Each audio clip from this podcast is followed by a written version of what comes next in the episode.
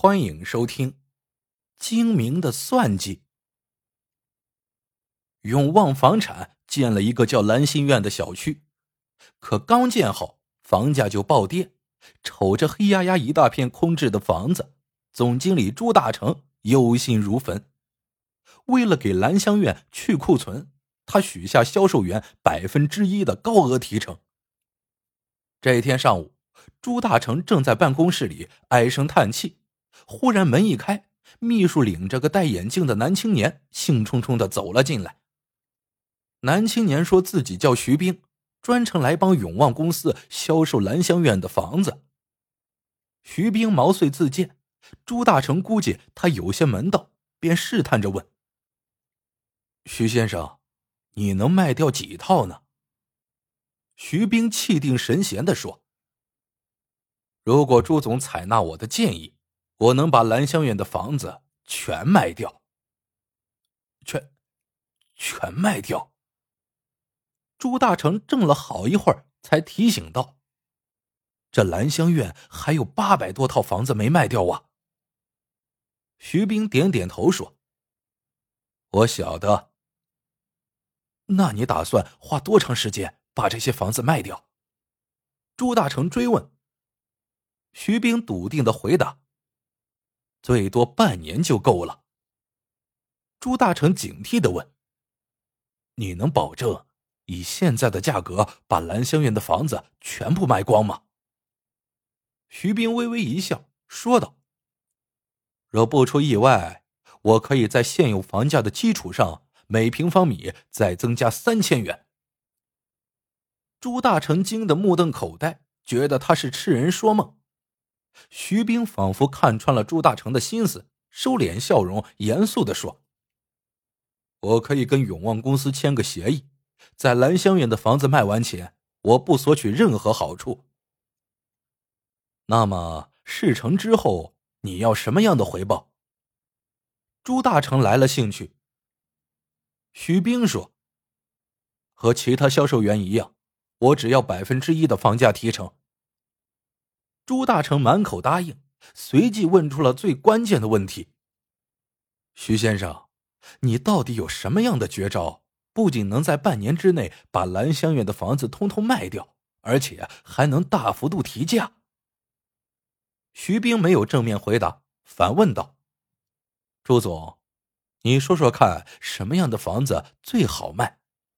就算楼市再不景气，这种房子的价格依然坚挺。”那当然是名校的学区房啊！朱大成不假思索的回答：“嗯，不错。”徐兵呵呵笑道：“我的建议就是把兰香苑变成市第一中学的学区房。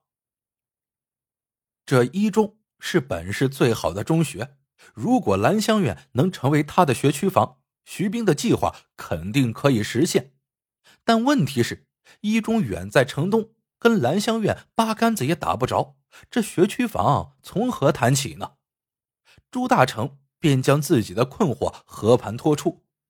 徐兵笑着说：“没有条件，咱就创造条件嘛。”接着，他详细解释了自己的打算，想在兰香苑旁边盖一中的分校。末了，徐兵说：“我知道，贵公司在兰香苑北面还有一块空地。”正好能用来盖分校。兰香苑成为学区房之后，这多卖的收入足够补偿你们建校的支出了。朱大成半信半疑，但苦于找不出卖房的好办法，就让徐兵去碰碰运气吧。三天后的傍晚，徐兵打电话给朱大成，说他在希尔顿酒店做东，宴请一中的林校长，让朱大成赶紧过去。接完电话，朱大成匆匆写好一张支票，揣进怀里，开车直奔希尔顿酒店。徐冰已等在酒店门口，看见朱大成就说道：“林校长同意在兰香苑旁建一中分校，具体事宜你跟他面谈。”朱大成乐得心花怒放，他摸出支票，悄悄塞在徐冰手中，对他耳语道：“这是我们公司的一点心意。”麻烦你转交给林校长。徐斌往支票上瞟了一眼，触电似的惊叫道：“哎呦呦，一百万元呐！朱总真是活财神，出手这么大方啊！”朱大成朝徐斌做了个噤声的手势，压低声音解释道：“饮水思源，林校长帮了我们这么大的忙，我们呐应该意思意思。”徐斌一边把支票退还给朱大成，一边笑眯眯的说：“我跟林校长有交情，建分校的事情，朱总不必挂在心上。不过，如果你真的想意思意思，那这笔钱先记在我的账上。”朱大成心领神会，连声说：“好，好，好，先记在你账上，事成之后一并奉上。”徐斌点点头。领着朱大成来到了包厢。林校长已经在包厢内等候，见到朱大成，他非常客气，一叠声的夸赞道：“朱总热心公益，发财不忘办学兴教，令人佩服，令人佩服啊！”朱大成赶忙跟着客套，心里暗自思忖：这林校长真是这老狐狸。明明是我有求于他，他却反过来感谢我，把暗箱操作的嫌疑撇的是一干二净。怪不得刚才我托徐斌给他送钱，徐斌不肯收，感情呢，人家是早就打了招呼了。接下来，三个人边吃边聊，把在兰香院旁建一中分校的事情初步谈妥。随后的几天里，永旺房地产公司和市第一中学深入洽谈。双方很快达成协议，由永旺提供资金、场地，由一中提供师资力量，共同创建一中的兰香苑分校。这个消息经媒体披露之后，兰香苑的房价陡然飙升，每平方米涨了三千多元，八百多套存量房不到半年就销售一空。一切如徐冰所料，永旺房产公司起死回生。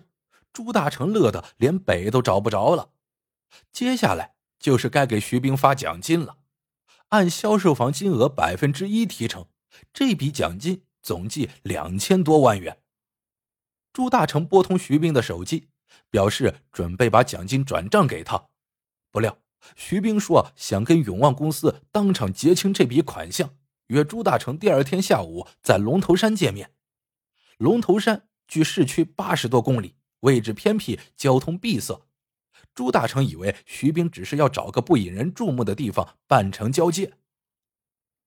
次日下午，朱大成开车近两个小时，风尘仆仆的赶到了龙头山。一见面，徐冰就关切的问：“支票带来了吗？”朱大成拍拍手提包，笑道：“在这儿呢。上次准备给林校长的那一百万元。”也带来了吗？徐斌又问。朱大成乐呵呵的点了点头，心里却想：“嘿，好一个精明的家伙，还记着这茬呢。”徐斌很高兴，把手一挥，说道：“好，那就跟我走吧。”说着，领着朱大成朝前走去。俩人转过几个山岗，渐渐进入了大山深处。朱大成越走，心里越纳闷不就是收两张支票吗？徐斌干嘛神秘兮兮带着自己在这鸟不拉屎的地方绕来绕去啊？这小子究竟在搞啥名堂呢？正疑惑着，眼前突然出现了一片密匝匝的瓦房。徐斌指着其中的一个院落说道：“到了，就是这儿。”朱大成放眼望去，只见院门口挂着一块木牌，上面写着。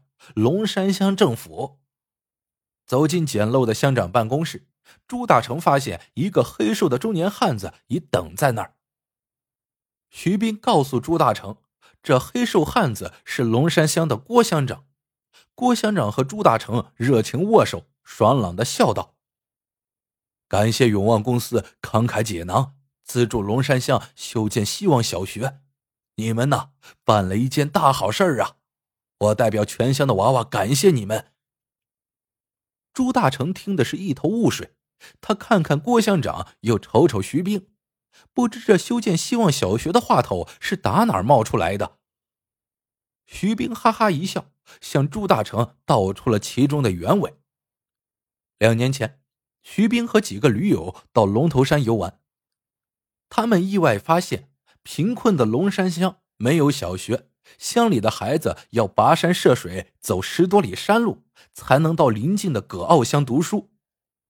徐兵很想帮龙山乡建一所希望小学，但苦于没有资金，一直未能如愿。